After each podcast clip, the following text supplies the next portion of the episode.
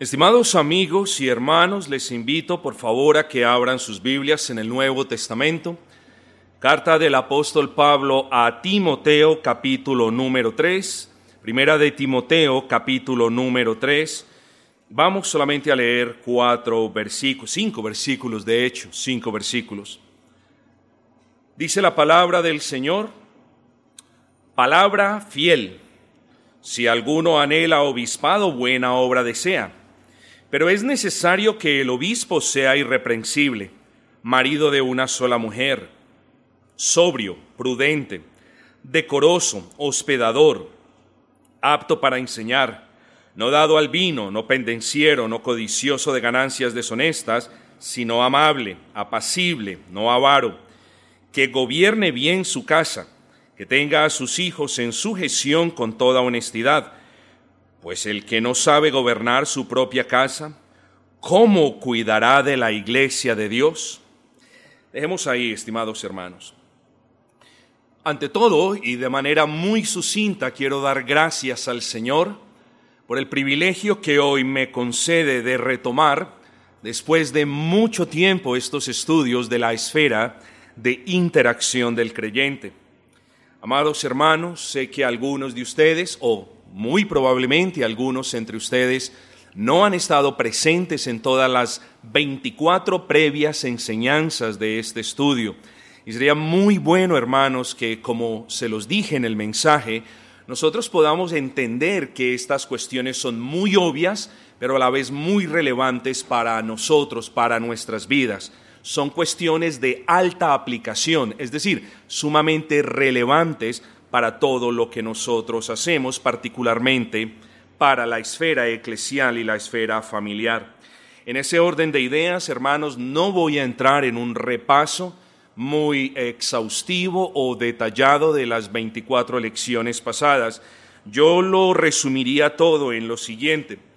Cuando hablamos de verdadero cristianismo, y solamente les voy a nombrar tres puntos, repito, cuando hablamos de verdadero cristianismo, tenemos que hablar de una presuposición, es decir, para yo poder comprender qué es el verdadero cristianismo y qué implica un verdadero cristianismo, yo tengo que entender que detrás del verdadero, de ese verdadero cristianismo, tiene que haber una cosmovisión bíblica.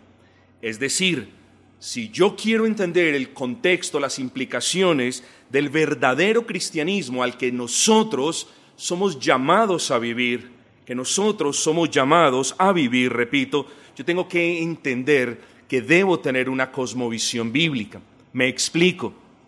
Yo tengo que entender que cuando yo mire lo que sucede en el mundo, no lo puedo ver bajo mi cosmovisión, bajo mis lentes humanos. Sí, seguimos siendo humanos, pero no podemos tener una visión humanista del mundo. Nosotros debemos ver el mundo a través, eso se los expliqué, del lente de la palabra de Dios. Nosotros debemos calificar el mundo no con nuestros sentimientos, sino que lo debemos calificar, lo debemos evaluar como Dios lo hace en su palabra.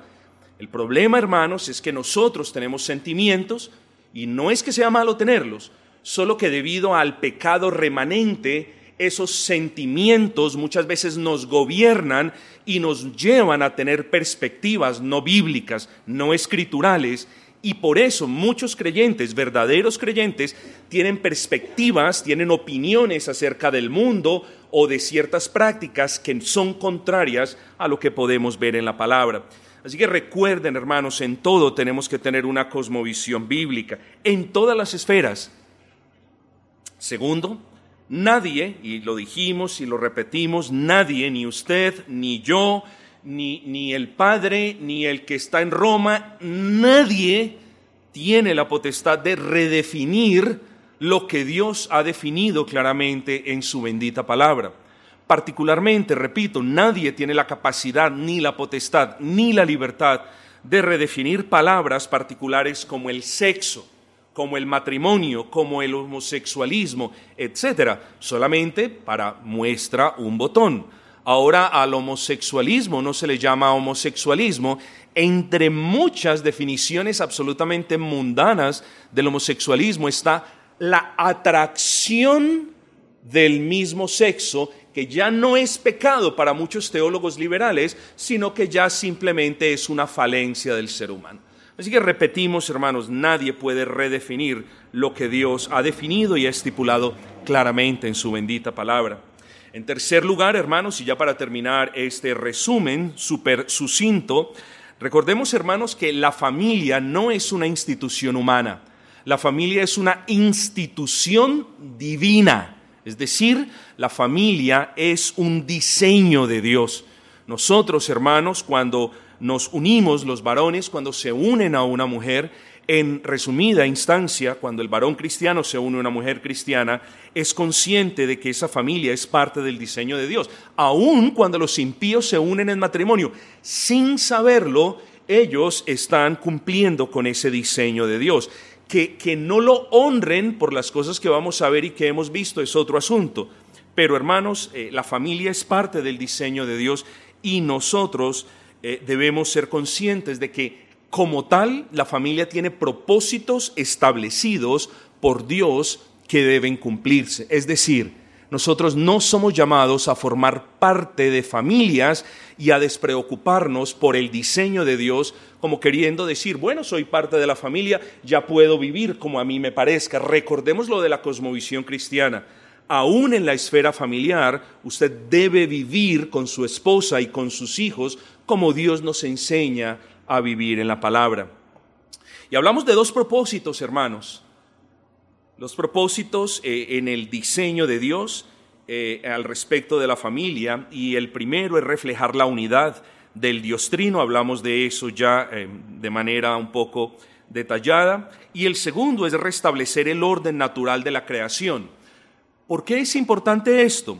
Bueno, estimados hermanos, porque después de que Eva fue ayuda idónea y que fue diseñada como ayuda idónea para Adán, cayó en pecado, se rebeló contra su esposo, hizo caso omiso de su esposo, quizás también Adán siendo de alguna manera responsable por no prestarle atención a su esposa, después de que esto sucedió, estimados hermanos, la masculinidad y el liderazgo masculino se fue perdiendo gradualmente no se ha extinguido, no se perdió por completo, pero ahora tenemos un diseño de Dios trastocado por el pecado.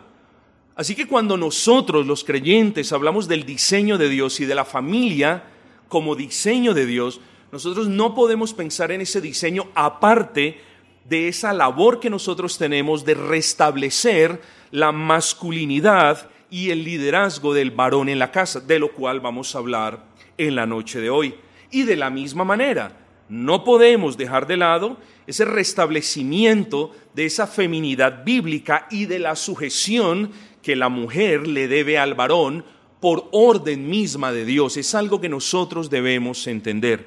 Entiendo que hay mujeres, hermanas en Cristo, que tienen cierto carácter que les lleva a estar un poquito predispuestas al respecto del dominio del varón en el área familiar. Pero esto no debe ser así. Y las mujeres no deberían tener miedo en lo absoluto porque Dios es el que llama a liderar al varón, a su esposo en el seno del hogar. Porque si Dios lo está llamando, seguramente Dios no le ha dado la potestad de enseñorearse, y ya vamos a hablar de esta palabra, sobre ella de una manera esclavista.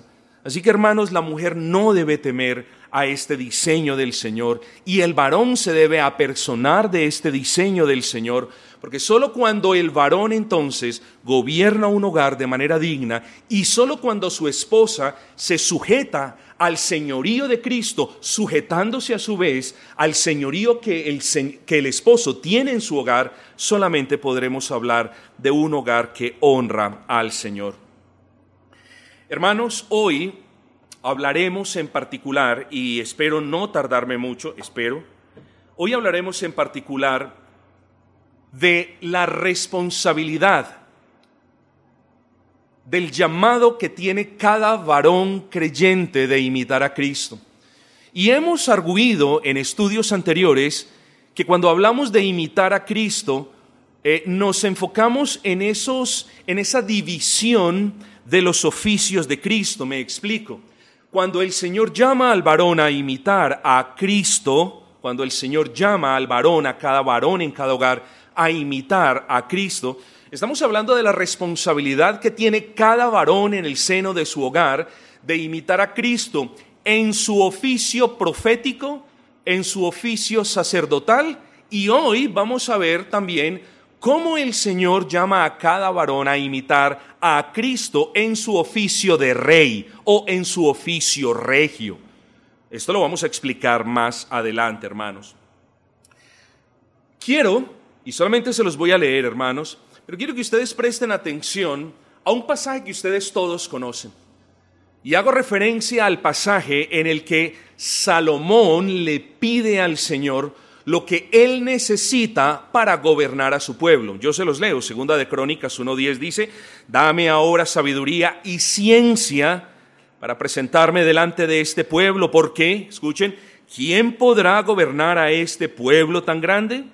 Y dijo Dios a Salomón, es decir, dijo, eh, le respondió Dios la oración a Salomón y dice, por cuanto hubo esto en tu corazón, es decir, por cuanto pediste esas cosas en particular y no pediste riquezas o bienes o gloria, eh, ni pediste muchos días, sino que has pedido para ti sabiduría y ciencia para gobernar a mi pueblo sobre el cual te he puesto hoy por rey.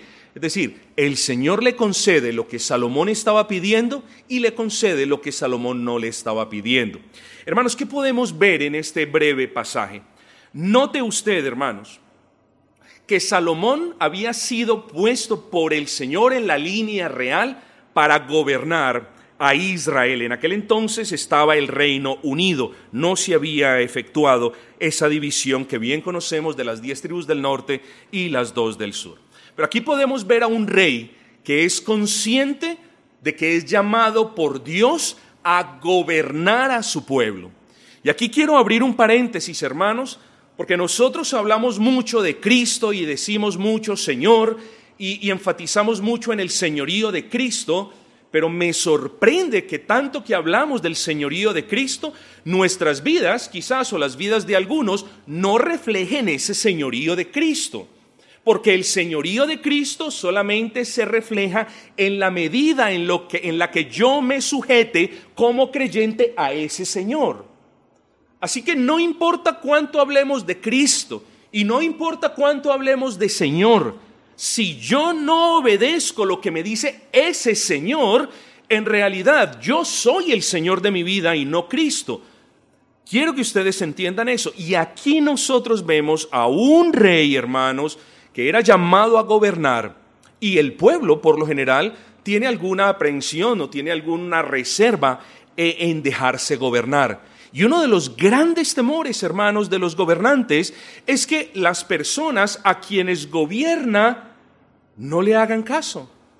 Y en realidad, y no quiero hacer énfasis en esto, no le deberían hacer bajo ciertas circunstancias. Pero retomemos el punto para no desviarme, hermanos. Este es uno de los muchos casos en los que podemos ver a un varón gobernando. De nuevo, aquí vemos a Salomón pidiendo de Dios todo lo necesario para ejercer un gobierno agradable a Dios. Un gobierno que tenía que estar caracterizado por la piedad, por el orden, por la adherencia a la ley de Dios, entre otras cosas.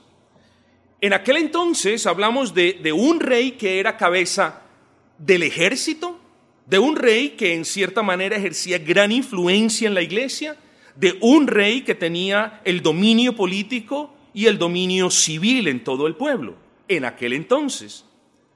Y vemos, hermanos, cómo para agradar a Dios en ese gobierno, Salomón necesitaba conocimiento y sabiduría. Sin entrar en muchos detalles, cada varón que preside un hogar debería imitar a Salomón en este aspecto. Señor, dame conocimiento y sabiduría para gobernar mi casa para gobernar la casa que tú me has dado. Porque la esposa que tengo, al menos así deberíamos ver el asunto, porque la esposa que tengo, la esposa que tú me has dado, porque la mujer con la que tú me has bendecido, ha venido de ti, Señor. Y porque los hijos que tengo también me los has dado tú.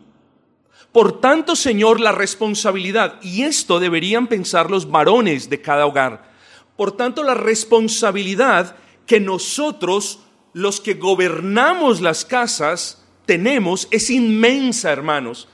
No solamente cada varón tiene una responsabilidad inmensa con su esposa y con sus hijos, sino delante de Dios. Nosotros no podemos, los varones, menospreciar la tarea que Dios nos ha asignado. Y si entendemos esa responsabilidad, entonces, ¿qué hacemos, hermanos? Pues venimos delante de Dios para que nos dé conocimiento y sabiduría. Conocimiento. Es la colección, el conjunto de las cuestiones que nosotros aprendemos.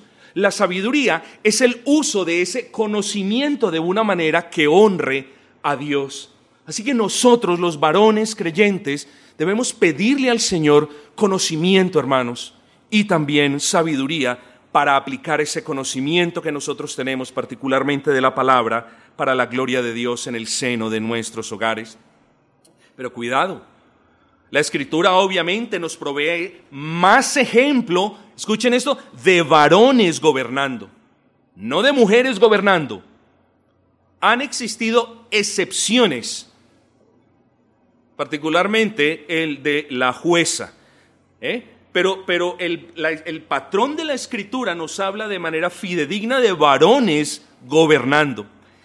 Y presten atención porque en el siguiente versículo hablando de los requisitos del pastorado, el Señor nos habla de dos tipos de gobierno al cual el hombre, el varón, es llamado a ejercer. Miremos otra vez de nuevo Primera de Timoteo, hermanos. Mire Primera de Timoteo capítulo 3 versículo 4. Dice que gobierne bien su casa. El varón es llamado a gobernar su casa. ¿Sí? Amén. No es llamado a gobernar bien su casa. De la misma manera como los gobernantes gobiernan, ¿eh? Nosotros tenemos que decir que el hombre también puede gobernar su casa. Pero Dios no llama al varón creyente a simplemente a gobernar su casa como a él bien le parezca o como a él le hayan enseñado o como él haya aprendido de lo, de lo que o cómo gobernó su padre, ¿cierto? Lo va a traer ahora al seno del hogar, sino que cada varón creyente es llamado a gobernar bien su casa. Ahora bien, presten atención a esto, versículo 4, que gobierne bien su casa. Ahí hay oportunidad para hacernos una pregunta. Y la pregunta es, ok Señor, tú me llamas a gobernar bien mi casa. Es decir, todas las personas que están bajo mi autoridad, bajo la autoridad que tú me has dado en la casa. Ahora bien, Señor, ¿en qué consiste ese gobernar bien? Es como si allí nos pudiésemos hacer una pregunta entre paréntesis y la respuesta la encontramos de inmediato. El gobierno o el buen gobierno de nuestras casas implica tener a nuestros hijos en sujeción, hermanos. Dice sujeción con toda honestidad. Así que el buen gobierno al que cada uno de nosotros, los varones creyentes, somos llamados, implica en primer lugar tener en sujeción a nuestros hijos. Es verdad, nuestros hijos son rebeldes y no han venido a Cristo. Es verdad, es difícil hablar un idioma que ellos no entienden, que es el idioma cristiano. Pero fíjense en esto, hermanos, si el Señor aquí nos dice, o si el Espíritu Santo aquí nos dice, que es deber nuestro gobernar bien nuestras casas y tener en sujeción a nuestros hijos, Noten ustedes, hermanos, que el Espíritu Santo no nos da ninguna información acerca de cómo son nuestros hijos.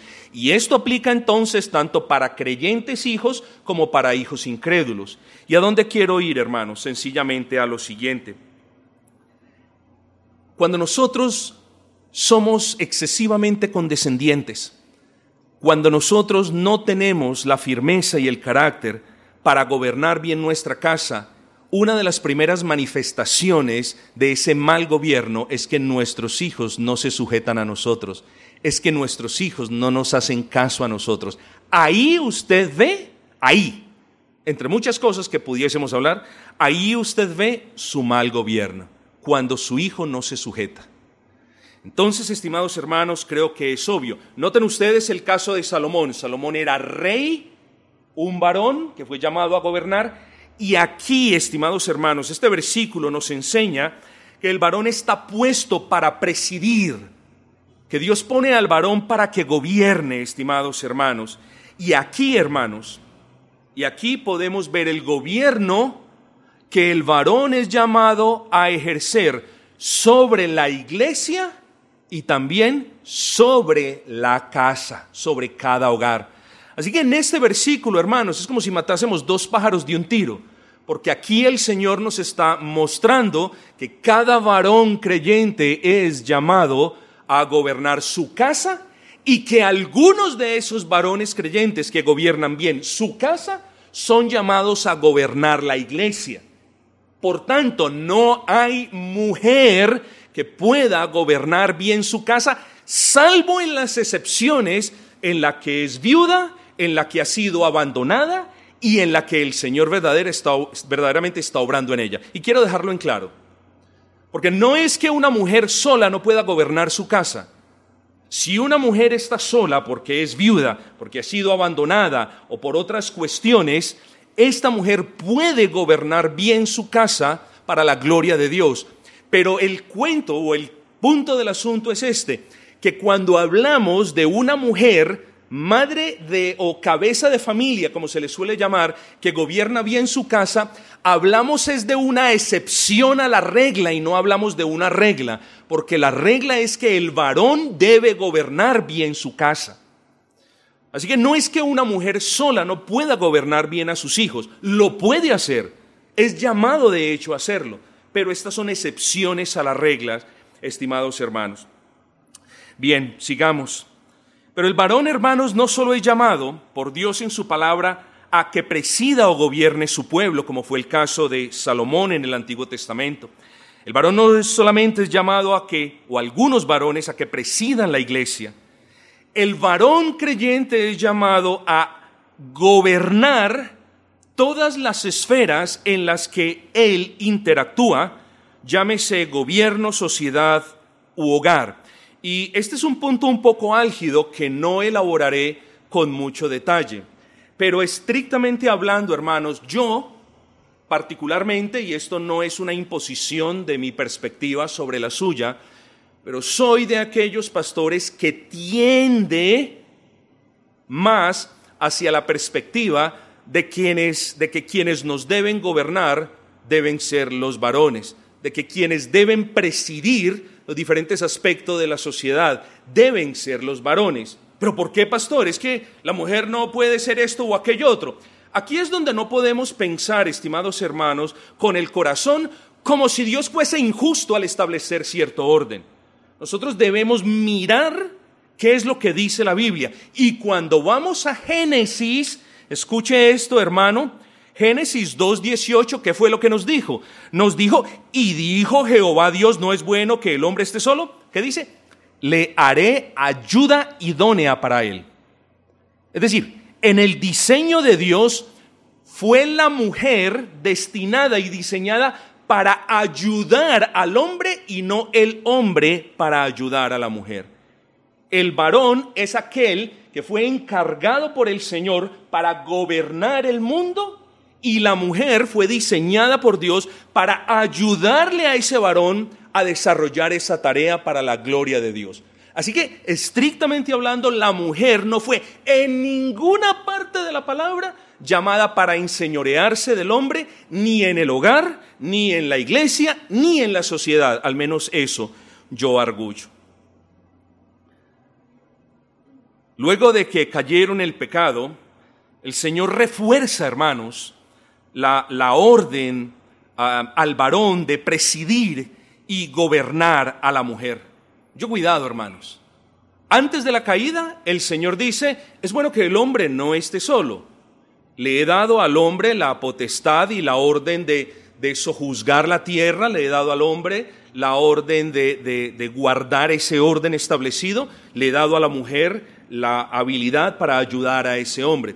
Pero después de la caída del pecado, noten lo que dice el Señor. Génesis 3:16.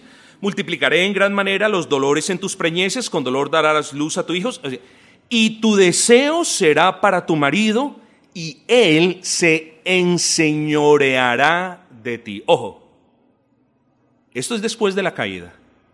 Él, tu marido, el varón que te preside, él se enseñoreará de ti.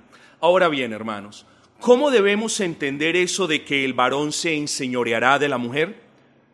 ¿En qué sentido debe ser interpretado? ¿En el sentido odioso de la palabra? ¿En el sentido del abusador, del tirano, del déspota, del dictador machista? Bueno, todos sabemos que no puede ser interpretado de esa manera.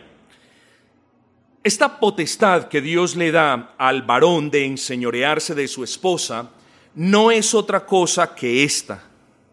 Dios le ordena al varón gobernar a su esposa, hermanos. ¿Y por qué viene esto? Porque muy probablemente, y yo estoy de acuerdo con aquellos comentaristas que arguyen el siguiente argumento, porque muy probablemente en la comisión que Dios le dio al varón, ¿eh? no vemos a Adán junto a Eva en el momento en el que es tentada por la serpiente.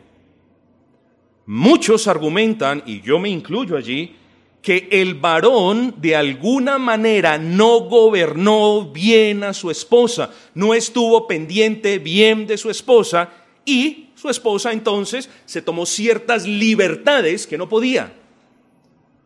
Y una de esas libertades, hermanos, fue entablar una conversación con Satanás sin que el esposo estuviera allí.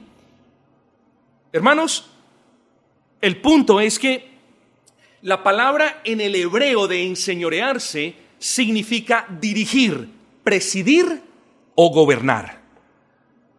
Y vuelvo al punto, hermanos, cuando nosotros hablamos de imitar a Cristo en el oficio regio, en el oficio de rey, no quiero decir que el hombre le grite a su esposa y que la mande por las chanclas y que le ordene cocinarle y que le ordene plancharle en voz alta y que entre más grite, más temor le debe haber, debe haber en su esposa, más miedo debe haber, más respeto. No, mis amados hermanos, ni los gritos, ni las voces altas, ni ninguna de estas cuestiones que no deberían verse en un hogar cristiano eh, hacen que una mujer respete y se sujete al esposo. Una mujer respeta y se sujeta al esposo por la mera gracia de Dios, porque ama a Dios más que a su esposo y quiere honrar a Dios por medio de la sujeción al cual ella es llamada. Una mujer que quiere honrar al Señor entiende que el Señor, a quien ella ama, a quien ella adora, a quien ella dice servir, ha puesto a su esposo para que la gobierne, hermanos. Y la mujer que ama al Señor entiende que la labor de ella no es gobernar, no es presidir, es ayudarle a su esposo a que ese gobierno de esa casa sea agradable a Dios y que dé frutos para la gloria de Dios. Y en eso fallan muchos creyentes, mis hermanos. Por eso este estudio, hermanos, más que proveerles un par de, cuestiones bíblicas y algunos, algunas perspectivas que quizás no habían considerado, tiene como propósito llamarlo a usted a que medite en estos asuntos, a que dialogue con su esposa y a que juntos retomen las sendas antiguas del gobierno del varón sobre el hogar.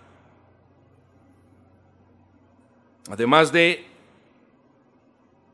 de ser llamado por Dios a gobernar sobre su pueblo, y además del llamado que Dios le hace a algunos varones de gobernar sobre su iglesia, el varón es llamado a ejercer autoridad en el vínculo del matrimonio.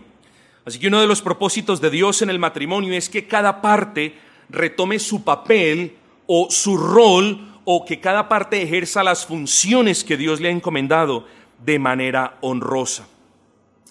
Pero mis hermanos, como si los anteriores razonamientos no, no fuesen suficientes, el varón es llamado por Dios a ejercer dominio y autoridad, como ya lo dijimos, sobre su esposa y naturalmente sobre sus hijos. Cuando la palabra del Señor nos dice en Primera de Timoteo capítulo 3 versículo 4 que gobierne bien su casa, como ya lo hemos dicho, esto es una orden del Dios para con cada varón para que gobierne bien a todas las personas que están o a todas las personas a las que Dios ha puesto bajo responsabilidad de ese varón. En algunos casos solo es la esposa, en otros casos solamente son los hijos. En los casos normales debería ser esposa e hijos. Y en casos excepcionales son algunos de los padres. Hermanos, en todos y en cada uno de los casos que he mencionado, deberíamos ejercer un gobierno piadoso, un gobierno que honre al Señor. Deberíamos presidir sobre las personas que están a nuestro cargo, bajo nuestra responsabilidad, como ya lo hemos argumentado, de una manera que honre al Señor. Ahora llegamos a la pregunta, hermanos, ¿de qué manera en particular, hermanos, el varón es llamado a imitar al Señor Jesucristo en su oficio regio? Bueno, si Dios le ha dado esposa, y esto manera de resumen antes de pasar al otro punto, entonces el varón debe gobernar a su esposa de manera piadosa, debe dirigirla, presidirla de manera piadosa, no ordenarle, porque las esposas no son esclavas del varón, hermanos pero debe dirigirla de manera piadosa, como nuestro Señor Jesucristo preside y gobierna sobre nosotros que somos la iglesia. El Señor Jesucristo no nos gobierna a gritos, hermanos, ni nos gobierna a vara. Si nos gobernase el Señor con gritos y con varas sería algo bueno, si eso Él hiciera. Pero el ejemplo que nosotros vemos del gobierno de Cristo sobre la iglesia es un gobierno piadoso, es un gobierno amoroso, es un gobierno perdonador, es un gobierno que se basa en ejemplo. Y es muy importante que cada varón recuerde que como sacerdotes y como reyes y como profetas somos llamados a liderar con ejemplo. Porque no sería un gobierno agradable a Dios si nosotros esgrimiésemos cada momento el argumento, es que Dios me ha dado potestad sobre ti, esposa, si yo no estoy viviendo bajo el señorío de Cristo. Se lo explico de esta manera. Si yo no vivo bajo el señorío de Cristo, ¿con qué autoridad le voy a pedir a mi esposa que se sujete a mi gobierno? De cualquier manera, la esposa se debe sujetar. Es una realidad.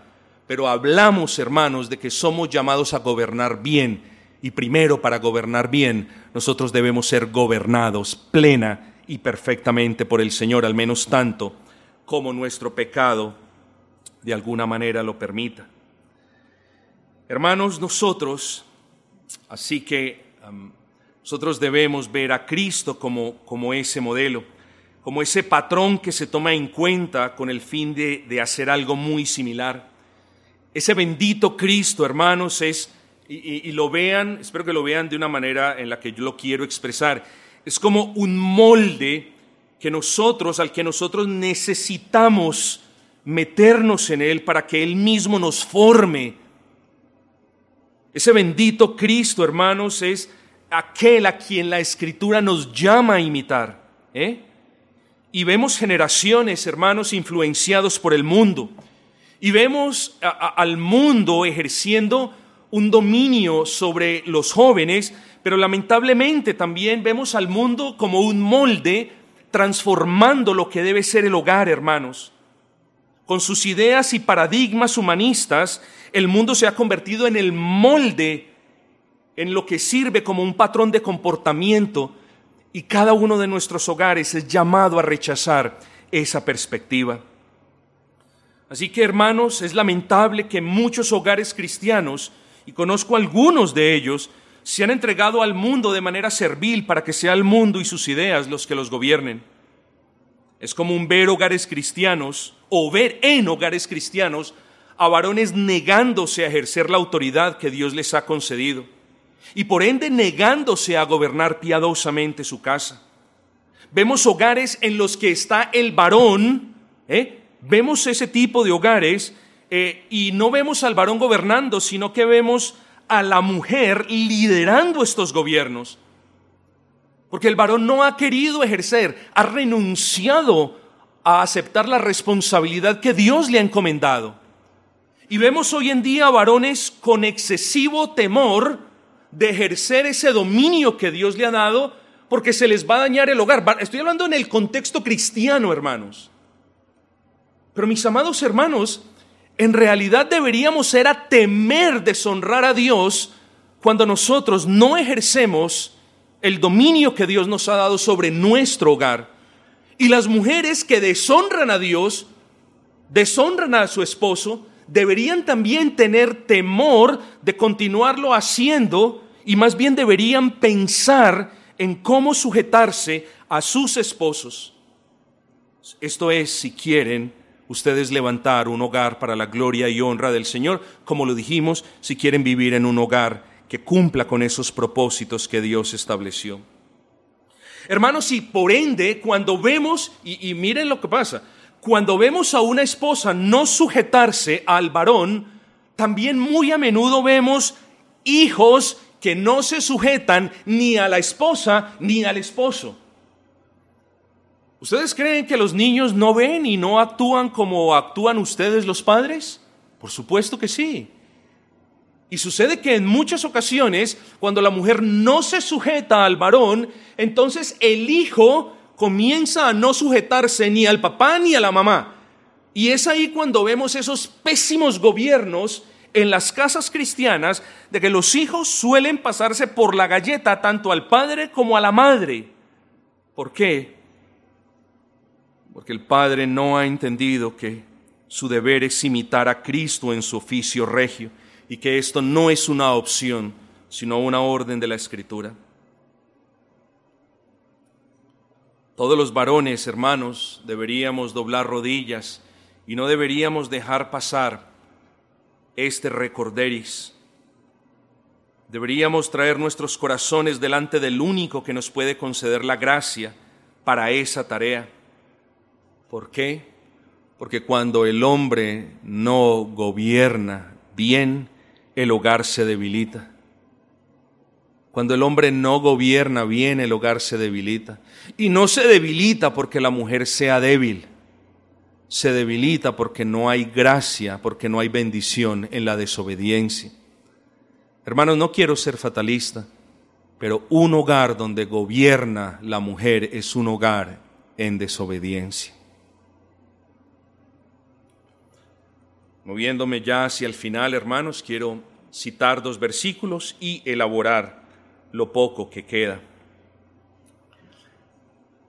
Efesios 5.1, se los leo, y Primera de Corintios 11.1, dicen lo siguiente respectivamente. Sed pues imitadores de Dios como hijos amados, y Corintios dice, sed imitadores de mí, así como yo de Cristo. Estos llamados, hermanos, debemos entenderlo de una manera apropiada. Este es un llamado, o son llamados que Dios nos hace, que no admite excepciones prácticas humanamente hablando. Debemos entender de que nunca seremos como Dios, que no somos Dios, somos su creación, pero también tenemos que entender, hermanos, que debemos hacer un esfuerzo aprovechando los medios de gracia para que su Santo Espíritu nos transforme más a la imagen de Cristo si queremos gobernar de manera honrosa para la gloria del Señor, entonces nuestras rodillas deben besar más el suelo para que Dios en oración dispense más gracia sobre el varón, más humildad sobre la mujer y más trabajo en compañía el uno con el otro. Un hogar que glorifica a Cristo es presidido por un varón que imita a Cristo en su oficio como rey, es decir, en su oficio como gobernante piadoso, valeroso y diligente.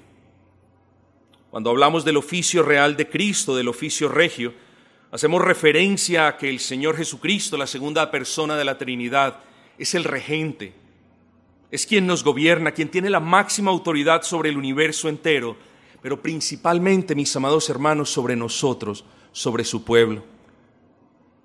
Y de nuevo esta es la oportunidad precisa para llamar a todos los varones, a quienes, quienes están aquí y aún quienes nos van a ver por otros medios.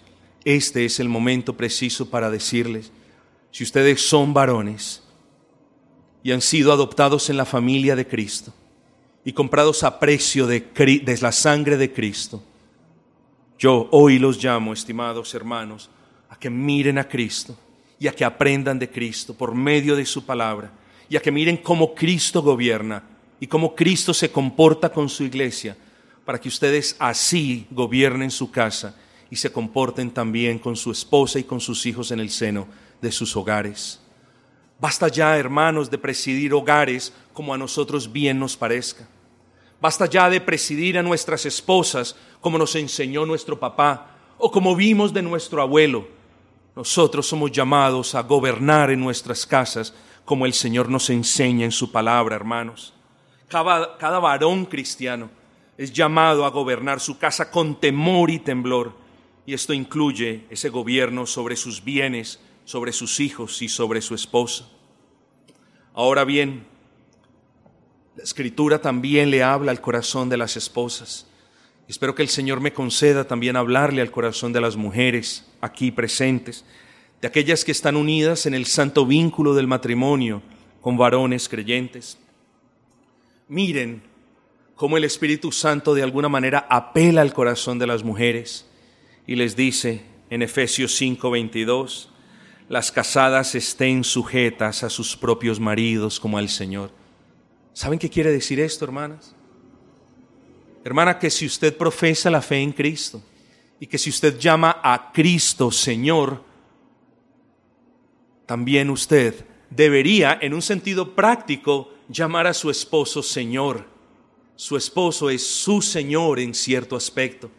Es aquel que provee, es aquel que la gobierna con amor, con paciencia, es aquel que la preside, es aquel que le enseña, es aquel que le dice qué hacer, es aquel que la corrige en algunos casos, y a la mujer no le debería chocar ni fastidiar esas correcciones y ese gobierno.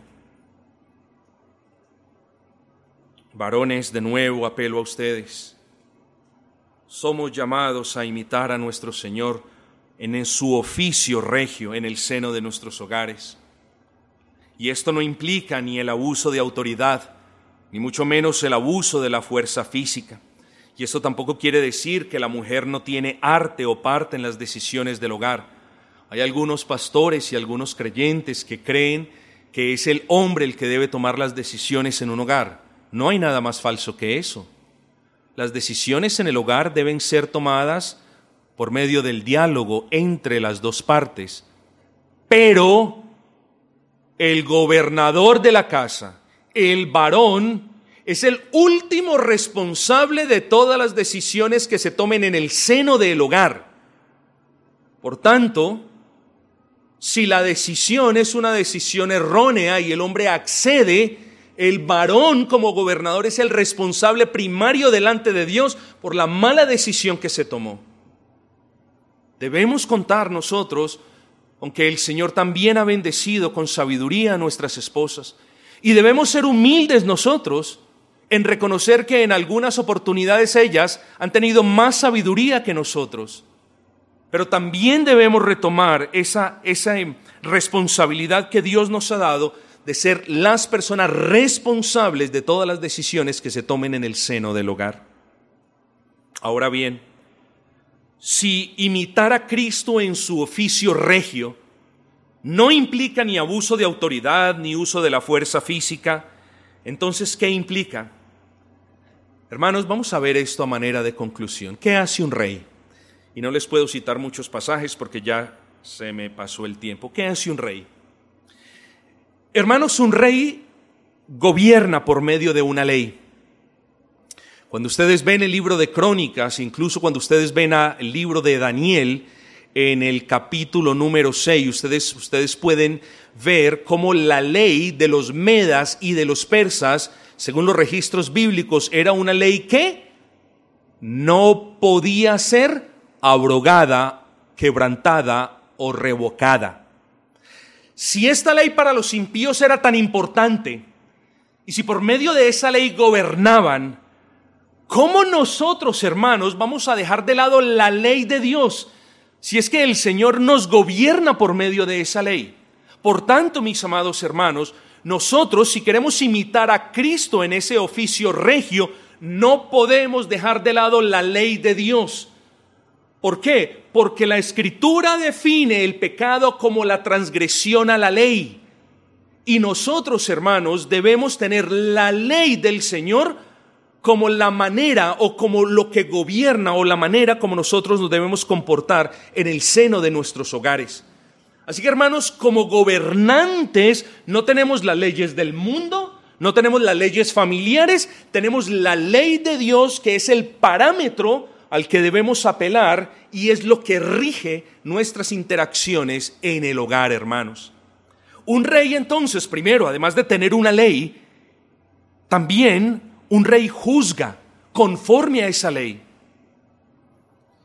Hermanos, y en el contexto del hogar también debe haber juicio.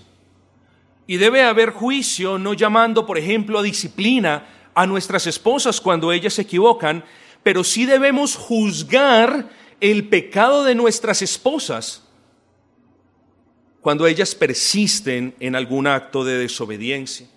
A quienes sí debemos disciplinar, hermanos, es a nuestros hijos, porque el padre disciplina al hijo que ama, porque la disciplina Excúsenme ustedes, no es para los bastardos, sino para los hijos. Y una de las maneras de demostrar nuestro amor y nuestra autoridad es por medio del ejercicio de la disciplina o del juicio en el contexto del hogar. Así que no podemos hablar de un hogar bien gobernado si el hijo hace lo que le da la gana y el padre no disciplina al hijo. Es verdad, primero el padre le tiene que enseñar al hijo la ley de Dios. Segundo, el padre debe ser paciente con el hijo cuando el hijo quebranta la ley de Dios y la debe corregir. Pero si el hijo persiste en violar, en quebrantar la ley de Dios de manera impenitente, el padre tiene que tomar cartas en el asunto y disciplinar. Entonces, primero está la enseñanza, luego está la corrección y luego está la disciplina, hermanos. Así que no podemos hablar de un gobierno piadoso de un varón sin que exista la ley del Señor y sin que exista el justo juicio conforme a esa ley. En tercer lugar, un rey provee. Un rey provee a su pueblo. Un rey está preocupado en la provisión para su pueblo. ¿Por qué? Hermanos, porque un rey que se despreocupe de la responsabilidad que tiene de proveer a su pueblo, es un rey que sabe que su pueblo no se va a sujetar a él. Y nosotros, hermanos, como imitadores de Cristo en ese oficio regio, debemos, hermanos, ser los proveedores para nuestras casas. Ojo con esto, porque eso lo vamos a ver la próxima semana. No los proveedores estrictamente de lo material, sino los proveedores también de ese alimento espiritual que tanto necesitan nuestras esposas y nuestros hijos. Y de nuevo, nunca seremos buenos gobernadores de nuestros hogares a menos que también seamos proveedores materiales, sí, pero también espirituales de ellos, de aquellos que están a nuestro cargo. Y termino aquí, hermanos. Un rey no envía al pueblo a la batalla. Un rey preside el pueblo en la batalla. Nosotros somos llamados a presidir a nuestras esposas, a nuestros hijos, no por temor o engendrando miedo, sino como ya lo he dicho, por ejemplo. He aquí, pues, hermanos, una sucinta meditación de este punto. Comprendo que son muchos más los aspectos que no tocamos por diferentes razones, porque hay mucho material por tocar en clases subsiguientes, y si me detengo en cada uno de estos puntos, nunca terminaremos. El deseo es que cada uno de ustedes, varones particularmente, haya meditado en la responsabilidad que Dios le ha asignado. El deseo es que cada uno de ustedes, los que pertenecen al pueblo de Dios, entiendan que gobernar sus casas no es algo en lo que usted pueda elegir hacerlo o no, sino que como creyente usted está llamado a hacerlo para la gloria del Señor. Y escuche bien esto, a hacerlo bien. Porque un mal gobierno no glorifica a Dios, hermanos.